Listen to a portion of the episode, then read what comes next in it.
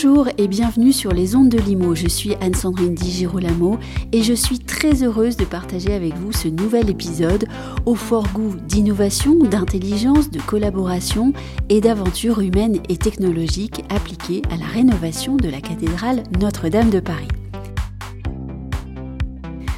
Notre invité, c'est Guillaume Joubert de la société Autodesk. Il va nous faire voyager dans le BIM, c'est-à-dire dans la modélisation des informations du bâtiment appliquée à la rénovation des espaces qui entourent la cathédrale. La société pour laquelle il travaille, Autodesk, mettant à la disposition des acteurs du chantier la technologie BIM et les logiciels associés. Bonjour Guillaume Joubert. Bonjour Anne-Sandrine. La ville de Paris a organisé un concours d'architectes en vue d'aménager les espaces situés autour de la cathédrale de Notre-Dame. Avant de revenir sur ce projet en particulier, parce que vous suivez aussi énormément de projets au sein d'Autodesk, on pourrait de façon générale présenter euh, les logiciels produits par Autodesk, quels usages en sont faits et quelles sont euh, les cibles de professionnels visés par vos équipes? Bien, merci Anne-Sandrine pour, euh, pour cette question. Alors, L'entreprise, en fait, Autodesk, euh, est née en 1982. Euh, c'est une entreprise californienne. Euh, voilà, on a d'ailleurs soufflé notre 40e bougie le 30 janvier dernier. Mhm. On a plus de 62 millions d'utilisateurs au travers le monde. On sert trois secteurs d'activité. il y a le premier secteur d'activité qui est le bâtiment et les travaux publics. voilà. Le deuxième secteur qui est l'industrie, donc faire des, faire des voitures, faire des avions, mais également faire du mobilier ou des choses comme ça. Et puis il y a également le média et le divertissement dans lequel euh, eh bien, on va pouvoir avoir des logiciels qui vont pouvoir euh, modéliser des, des choses qui n'existent pas, comme euh, pour Avatar par exemple, ou mhm. le livre de la jungle, ou des choses comme ça. Sans que le grand public en soit réellement conscient. Exactement, c'est exactement l'objectif. Alors on est très connu pour notre logiciel phare qu'on a édité il y a 40 ans, qui est un logiciel de dessin assisté par ordinateur qu'on appelle AutoCAD. Mais aujourd'hui on est beaucoup plus que ça, on, on est un véritable partenaire aujourd'hui qui, euh, qui, accompagne les entreprises dans leur transformation digitale. Et aujourd'hui, d'ailleurs, en, parlant de transformation digitale, il y a une véritable transformation qui s'exerce euh, dans le milieu du bâtiment et des travaux publics qu'on appelle le BIM. Donc cet acronyme BIM. Oui. Qu'est-ce que ça veut dire BIM? Voilà. Alors le BIM, donc euh, c'est un acronyme anglophone qui veut dire mm. Building Information Modeling, donc modélisation mm. des informations pour la construction. C'est une évolution en fait des méthodes de travail dans le monde du BTP, on va parler d'avant. Mhm. Donc euh, il y a 40 ans, c'était une évolution euh, vers la CAO qui s'intéresse à mettre en plan ce que l'on faisait sur la table à dessin. D'accord? À, cette époque-là, il devait se coordonner avec, euh, avec ces plans 2D produits. Alors le plus du plan, c'est qu'on filtre les informations pour se focaliser sur des points précis, et généralement pour le bénéfice de celui qui le produit. Le moins de ça, c'est que bien sûr, c'est une vision partielle, et en particulier... À plat. Voilà, c'est ça, à mm. plat, et donc du coup, et pas forcément euh, pour euh, les activités connexes. Et justement, les activités connexes avec les autres interlocuteurs, c'est bien, le, bien la problématique. Et les problèmes arrivent quand on doit coordonner euh, cela avec les différents acteurs d'un projet, en fait. Et donc du coup, dans la méthode BIM, on utilise des logiciels qui sont orientés métier, oui. D'accord Donc pour les architectes, pour le gros œuvre, pour le plombier, pour le concepteur de route aussi, hein, puisqu'on peut le faire aussi également dans le domaine des infrastructures linéaires. Et donc c'est orienté objet, c'est-à-dire que on ne manipule plus des lignes, des cercles, des ellipses, mais on manipule des murs, des dalles, des poutres, des poteaux, des fenêtres. On mmh. manipule des voies, euh, des chaussées, euh, des câbles électriques, des panneaux de signalisation. Et du coup, on fait de la 3D directement, avec des informations qui sont attachées à ces objets. Qu'est-ce que ça change, ça, dans, dans la vie quotidienne des professionnels? Tout? Commence, euh, Ça change à peu près tout, puisqu'en fait, euh, euh, on prend en considération l'aspect métier directement. On n'est mm. plus dans la, juste la projection 2D des, des, choses. Donc, ça demande aussi de considérer des problématiques très fortes dès le début. Euh, qui, c'était pas comme ça avant. Hein. Euh, faire, faire des plans, c'est moins engageant que de faire de la 3D directement, puisqu'on prend en considération aussi les métiers des autres. Euh, et donc, c'est l'avantage de construire avant de construire avec ce type de méthodologie. Et donc, par conséquent, en fait, on manipule plus des plans, on manipule des modèles, des maquettes numériques, d'accord? Et donc, tous les métiers qui interviennent autour du projet peuvent fusionner leurs modèles d'accord? Dans une seule et même maquette. Et donc pour notamment éviter les erreurs de coordination, par exemple une canalisation ou un conduit de ventilation qui traverse un élément de structure comme euh, une poutre, un poteau ou un voile mmh. porteur par exemple. Euh, ou, également on peut extraire des informations euh, ou générer des vues aussi. Générer des vues, faire des plans, c'est-à-dire ce qu'on faisait avant. Bien sûr, ça, on peut le faire quand même, puisque bien sûr, pour la mise en œuvre sur chantier, c'est très pratique de mmh. pouvoir mettre ça en œuvre. Puis il y a également euh, tout ce qui, est, euh, ce qui est la partie plan, quantité, surface. Euh, on peut sortir automatiquement grâce à ça, puisque comme on modélise, ben, on, a, on, a, on a tout ça à portée de la main. Et puis, tout ça avant que cela soit construit ou également une fois que c'est construit. Et donc du coup, ça c'est intéressant parce qu'en en fait, on parle après de jumeaux numériques. Et ce jumeau numérique permet d'améliorer l'exploitation et la maintenance, en fait, puisque en fait, grâce à ce patrimoine qui est construit en digital, on mm. peut suivre ce qui se passe dans le réel. Vous voulez dire le vieillissement du bâtiment? Alors on peut prédire effectivement euh, certaines choses par rapport à ça. On peut enregistrer aussi ce qui se passe toute la vie grâce à l'historique euh, euh, on va pouvoir optimiser pour être plus intelligent dans sa gestion, dans son exploitation par rapport à ça tout à fait. Alors pour arriver du début euh, de la conception jusqu'au jumeau numérique, le BIM en fait c'est un moyen pour une fin. C'est-à-dire que cette méthode, elle permet d'arriver à cette fin-là. Il ne faut pas nécessairement faire un jumeau numérique pour mettre en place du BIM. Du BIM, on peut en mettre mmh. n'importe quand dans le design, dans la construction, etc. Mais en tout cas, c'est un moyen pour une fin. Et puis ce type d'approche, si on zoome vers l'arrière, en fait, on ça peut s'apercevoir que, eh bien, euh, on peut le faire à l'échelle des quartiers, on peut le faire à l'échelle des villes, on peut le faire à l'échelle des territoires. Et donc du coup, tout ça, ça permet de prendre des décisions vraiment avisées autour des projets. Et c'est ça qui est, très intéressant, euh, euh, c'est de pouvoir justement avoir de l'intelligence, avoir des raisonnements sur le développement durable. Par exemple, grâce, grâce à ces méthodologies-là, on est capable de, connaître l'origine des matériaux euh, pour pouvoir construire une route, par exemple, et optimiser les choix de structure de matériaux pour diminuer l'empreinte carbone, par exemple, d'une route, mhm. ou optimiser aussi également son coût. D'ailleurs, au passage, c'est pas incompatible. Donc, euh, vous voyez, ça, ça, permet vraiment de prendre des décisions avisées. Et donc, du coup, avec, ce, qui, ce qui existe aujourd'hui dans ce domaine-là, avec l'explosion démographique qu'on connaît, avec l'ONU, ce qu'on qu'on prévoit en 2050 le doublement des populations dans les villes, alors qu'il se fera pas de la même manière, bien sûr, partout dans le monde, mais, mhm. mais en tout cas, c'est un enjeu très fort et sur lequel, en fait, le BIM va être un moyen en tout, pour pouvoir répondre mieux à ces, à ces challenges-là. Vous construisez donc en digital avant de construire en réel, c'est ce que vous dites hors micro. C'est ça, exactement, exactement. On était très dans le futur, ou alors dans le présent qui ressemble terriblement à un futur fou. On va revenir en arrière avec votre projet Notre-Dame. De quoi s'agissait-il? Je vais rappeler un petit peu comment ça s'est passé au niveau du, du contexte. Le 15 avril 2019, quand la catastrophe arrive, je me souviens, je, pense que tout le monde se souvient généralement quand des icônes tombent. Je me je sais pas pour vous, mais en tout cas pour le World Trade Center, euh, je savais exactement où j'étais, etc. Je pense que c'est quelque chose qui marque. Euh, et, je me souviens, j'étais en réunion avec des collègues américains. C'est les Américains, d'ailleurs, ces collègues américains qui m'ont mis au courant que Notre-Dame était, était, en, flammes. J'étais, euh, j'étais juste. Enfin, c'était bouleversant. Mm. Oui, choqué, tout à fait. Euh, parce que là, pour le coup, ça nous touchait directement, nous, Français. Je me souviens avoir euh, d'ailleurs euh, conversé avec mon vice-président, qui est français également. On a fait la même école, qui était à deux pas de l'île de, la Cité, de la même école d'ingénieurs. Ça, nous a marqué. Le, notre, notre président-directeur général, il a, il a une femme française et, et avec une très, très grande sensibilité vis-à-vis de la France. Ça, ça a résonné. Ah, ça a carrément résonné, oui.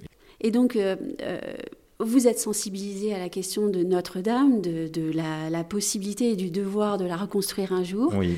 Euh, la ville de Paris lance un concours. Oui. Et la, alors, la ville de Paris lance un concours et donc du coup, euh, nous nous intéressons bien évidemment à, pouvoir aider. Euh, alors, l'établissement public pour la rénovation de Notre-Dame, puisque on, s'est impliqué à, ce sujet-là, hein, d'accord? Dans lequel, on, justement, on a, un mécénat financier de compétences avec l'établissement public, euh, dirigé par euh, le, général Georgelin. Mais également, comme la ville de Paris était maître d'ouvrage des abords, euh, travaillant en partenariat avec l'établissement public et le diocèse, on s'est rapproché pour proposer nos services et une nouvelle fois renforcer notre engagement. Parce que, en fait, nous nous sommes déjà engagés avec la ville de Paris il y, a, il y a maintenant, ça s'est terminé en 2018 pour la rénovation du grand site Tour Eiffel, un grand site de 50, 50 euh, hectares, dans lequel on a, on a mis justement une méthodologie BIM en phase concours, donc vraiment très basée sur la visualisation et la coordination euh, euh, digitale des métiers. Et donc du coup, on souhaitait remettre ça en place puisque ça a été un, franc succès. en tout cas, la ville de Paris avait apprécié comment la, la, démarche en termes de qualité. Mhm. Et donc du coup, ben, on, on, voulait mettre exactement ça en place également pour ce, pour ce projet de 5 hectares.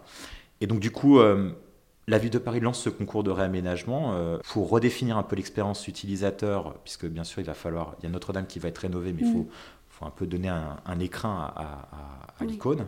Oui, parce que là on parle des espaces situés autour de la cathédrale. Exactement. Et donc du coup c'est améliorer l'expérience utilisateur mm. euh, des riverains, des travailleurs, des Parisiens des touristes. Mm. Euh, et puis bah, bien sûr euh, pour toutes ces personnes euh, qui sont aussi qui peuvent être intéressées par le culte. C'est important. Et puis bah, après pour ce concours en fait il y a eu alors c'était en pleine pandémie hein, sur la, recherche des, candidats. Il y a eu 39 candidats qui se sont présentés.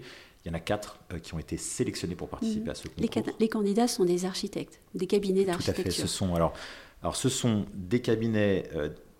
alors c'est diriger soit des urbanistes, soit des cabinets d'architectes, mhm. mais c'est vraiment beaucoup, beaucoup, beaucoup d'équipes.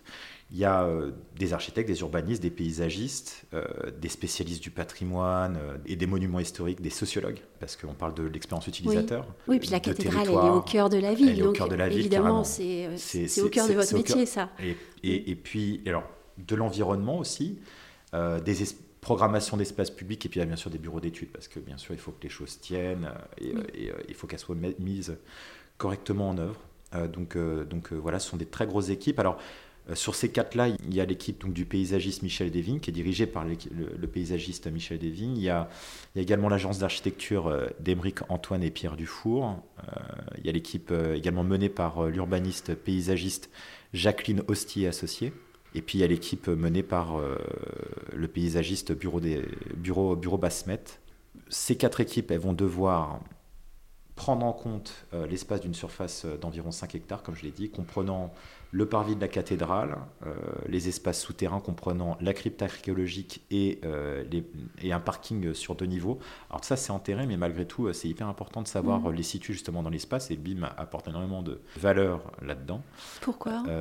Savoir situer ce qui se passe sous la terre qu'on ne voit pas, c'est très intéressant de pouvoir voir ça, puisqu'en fait c'est une contrainte qu'on va pouvoir... Euh, euh, en fait on peut voir ce qui se passe sous terre dans le monde digital, ce qui n'est pas vrai dans le monde réel. Par contre, euh, le fait de le voir, bah, ça permet de pouvoir prendre, s'approprier en fait des contraintes du site et de savoir ce qu'on peut faire de ce qu'on de ce qu'on ne peut pas faire. et donc du coup, ça permet de, euh, il y aura également le square euh, Jean 23, le square euh, Île-de-France qui est derrière la, cathédrale. Il y a, il y a le, ça va jusque à la pointe de, de, l'île de la Cité avec le mémorial des martyrs de la, de la, de la déportation. Mhm. les, quais, les quais de Seine haut et bas, et puis bah, toutes les rues adjacentes, donc rue du Cloître Notre-Dame, rue de la Cité, quai de, quai de l'Archevêché. Au niveau des dates, ce qui est prévu aujourd'hui, c'est que l'équipe gagnante soit sélectionnée pour euh, l'été 2022. Mhm. La construction devrait commencer en 2024 et s'achever en 2028. Comment est-ce que euh, ces quatre équipes vont travailler avec le logiciel? Qu'est-ce qu'elles vont pouvoir faire? Et comment est-ce que vous, vous allez les accompagner? On va parler d'abord un peu des, outils. Euh, alors moi, en ce qui me concerne, il va y avoir la modélisation. On, a construit en fait en, digital avant de construire. Hein. c'est principalement le, le bénéfice qu'on souhaite apporter sur la coordination euh, des métiers, puisque ce sont des métiers euh, larges. On, a dit, il y a vraiment beaucoup, beaucoup de métiers qui sont différents.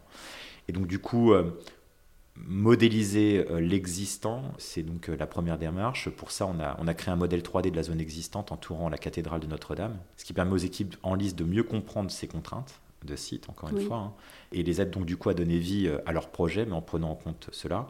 Et pour ce faire, on avait besoin de différentes sources d'informations, d'ailleurs, que la ville de Paris nous a, nous a données. Donc il y avait euh, des, des, cartes de leur système d'information géographique, des plans, des photos du site. On a également réalisé des relevés complémentaires avec euh, un partenaire qui s'appelle Art Graphique et Patrimoine, euh, pour, donc avec des nuages de points, pour pouvoir remodéliser ce qu'on a pu avoir et à, mettre à disposition pour les candidats. À partir de cette collection de données, on a pu donc modéliser donc, les conditions existantes, grâce à, bien sûr, sur nos technologies. Hein. et, et ce qui est important, c'est vraiment ce point de départ pour la conception finalement, parce que euh, c'est vraiment on s'approprie, le site et les contraintes, et c'est la, base pour pouvoir commencer n'importe quel type de conception. Et c'est pas fait à partir de plans, c'est fait à partir d'un modèle. Mhm. Et puis donc euh, cette approche, elle est vraiment, euh, vraiment stratégique et, elle est stratégique et, c'est un véritable moyen également pour aligner les, les, équipes puisque la collaboration elle est au centre de tout ça puisque les équipes entre elles, au sein même de la même équipe, on, peut du coup euh, réfléchir et s'aligner euh, sur euh, des endroits qui sont plutôt inaccessibles à ce jour, parce qu'en fait c'est fermé quand même sur certains endroits. Et donc du coup on a cette possibilité-là. Et puis, et puis bien entendu c'est un moyen pour s'accorder avec l'équipe projet de la ville de Paris. Et puis les jurys aussi à la fin. Mhm. Ce qu'on a pu mettre aussi c'est à disposition, c'est euh, une plateforme euh, cloud euh, qui permet en fait d'accéder aux données du programme, des études, des données complémentaires dont, j'ai parlé au préalable, les données environnementales, sociologiques que met à disposition la ville de Paris, et bien sûr nos modèles, nos modèles 3D du site qui sont à disposition des candidats sur, sur notre plateforme collaborative. Et donc du coup ils peuvent visualiser les documents, les plans, tout ça en ligne, et ça permet donc une collaboration efficace en temps réel avec des équipes du concours et l'équipe projet de la ville bien sûr et nous. Donc du coup, on a possibilité vraiment de, se coordonner et d'échanger euh, nos informations euh, euh, un peu en, temps réel. Et puis bah, la dernière chose, les livrables de visualisation. Les candidats vont en fait réaliser leur conception, etc. Et puis bah, nous, on va être en charge de prendre leur conception et de les fusionner dans le modèle des conditions existantes et fournir en fait cette expérience utilisateur.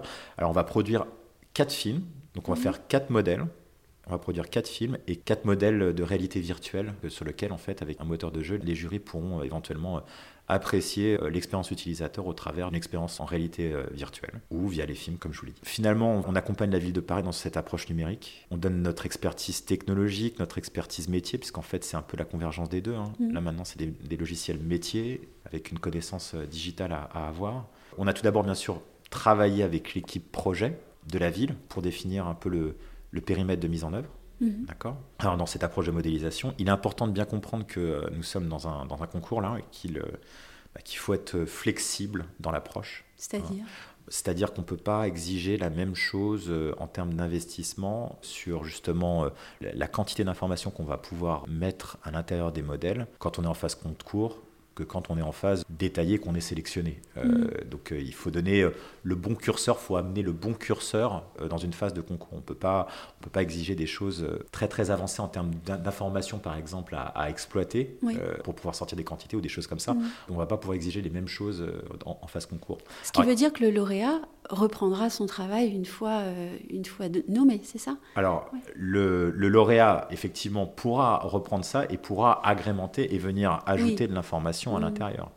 Mais on ne peut pas euh, faire ces comparaisons-là avec mm. un énorme investissement pour comparer, en tout cas sur, ces, sur des valeurs d'information qu'on peut mettre autour de ces, de ces modèles. Donc euh, principalement ces objectifs, parce que généralement le BIM il faut un objectif derrière, c'est donc euh, de la coordination en fait, voir et comprendre plus simplement et pour le jury d'avoir des choses qui soient comparables. Alors il faut être flexible, comme j'ai dit, et puis également les métiers sont plus ou moins avancés en fonction des expériences, c'est-à-dire que le métier du bâtiment, c'est un métier qui est assez avancé euh, dans le domaine du BIM. Les métiers horizontaux, ils sont un peu moins euh, avancés aujourd'hui. Ils sont en train de se transformer, mhm. c'est en train de se mettre en place. Qu'est-ce que c'est euh, les métiers horizontaux? Alors les métiers horizontaux, c'est paysagiste, la route, les rues, euh, tous les métiers en fait qui vont s'occuper autre que le bâtiment dans, dans, dans, le volet aménagement. Et donc du coup, c'est pour ça qu'il faut apporter une certaine flexibilité puisque il faut s'adapter au rythme de la transformation de, toutes, ces, de toutes ces entités qui doivent... Vous l'accélérez aussi Alors bien sûr, mais le but c'est de les accompagner. Donc du coup, on fait des ateliers pour ça, on essaie de comprendre où est-ce qu'ils en sont pour évaluer euh, ce qu'on va pouvoir faire pour apporter euh, notre soutien et puis partager les meilleures pratiques autour des solutions. Après, nous, on a fourni ce modèle 3D des conditions existantes. Euh, mm. mais aux quatre équipes, mais aussi les explications sur son exploitation, parce que il faut pouvoir, pour pouvoir l'exploiter, il faut le comprendre. Il y a des méthodologies derrière qui doivent être mises en place pour s'assurer d'une bonne appropriation du site à, proprement parler. Voilà, pour que toutes les conceptions et modélisations des candidats puissent être, être fusionnées dans un même modèle le plus efficacement possible. Euh, il y en a qui sont très sensibles au géoréférencement, euh, mais il y en a qui le sont un peu moins. Donc du coup, il faut vraiment accompagner toutes ces équipes euh, pour être le plus efficace possible dans cette approche de, fusion des métiers au, sein d'un même modèle, et pour en fait avoir en fait un quartier complet puisque là, c'est un, un, modèle de quartier en fait. Voilà, alors la majeure partie des corps de métier travaillent sur nos technologies, ça facilite euh, grandement nos, nos, discussions.